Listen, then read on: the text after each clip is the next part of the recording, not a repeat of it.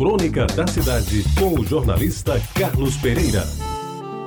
Bom dia, meus amigos ouvintes da Rádio Tabajara. Nos anos 50 do século passado, o pai de Reginaldo adaptou a pretensa garagem do seu bangalô na Avenida Vera Cruz para vender carne verde no açougue disfarçado. Digo pretensa porque cresci em Jaguaribe e jamais vi um carro entrando naquele cômodo da casa, de cujo conjunto o açougue marcou momentos da minha infância. Quero adiantar para os ouvintes que eu falo na Venda Veracruz, hoje a Avenida Derval Piragibe, aquela que dá acesso ao centro administrativo de Jaguaribe. As carnes chegavam nas costas dos homens, meio quarto de boi, o sangue pingando pelas ruas, tirado do estrado de uma carroça alugada ou da carroceria de uma caminhonete velha caindo aos pedaços. Mas era uma carne limpa, respeitada e se era analisada pelo Serviço de Vigilância Animal similar, disso eu não cuidei.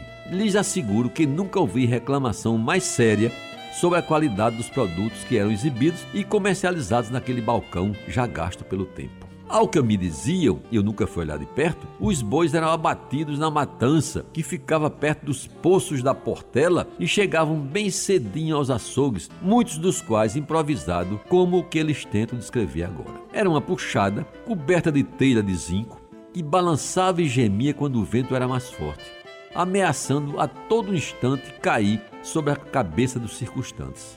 As carnes eram vendidas no largo balcão, bem lavado de madrugada com água e sabão marrom, e eram classificadas como de primeira e carne de segunda, e por isso tinham preços diferentes. Nessa época, nunca ouvi falar de filé, muito menos comia algum pedaço parecido com o próprio. O que mais se vendia era costela, osso buco, mocotó, mão de vaca e umas partes melhores conhecidas como carne mole, sem osso, estas destinadas aos que tinham mais dinheiro. O horário de funcionamento do açougue do pai de Reginaldo era rigorosamente cumprido. Abria às seis da manhã, com exceção das quartas-feiras, quando o horário, por causa da feira do bairro, era antecipado para as cinco.